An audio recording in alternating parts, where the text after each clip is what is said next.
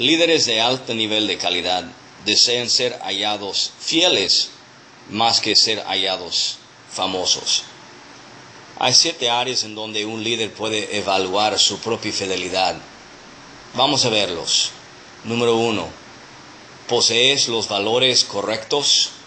Dos, ¿tienes cuidado de los intereses de los demás? Tres, ¿eres una persona de integridad?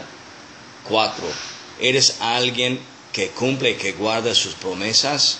Cinco, ¿eres alguien que ve la vida y sigue el ejemplo de un mentor? Seis, ¿eres alguien que está desarrollando su capacidad y su don principal? Y siete, ¿eres alguien que está entregando estafeta a una nueva generación de gente? El liderazgo se requiere fidelidad más que más famosos.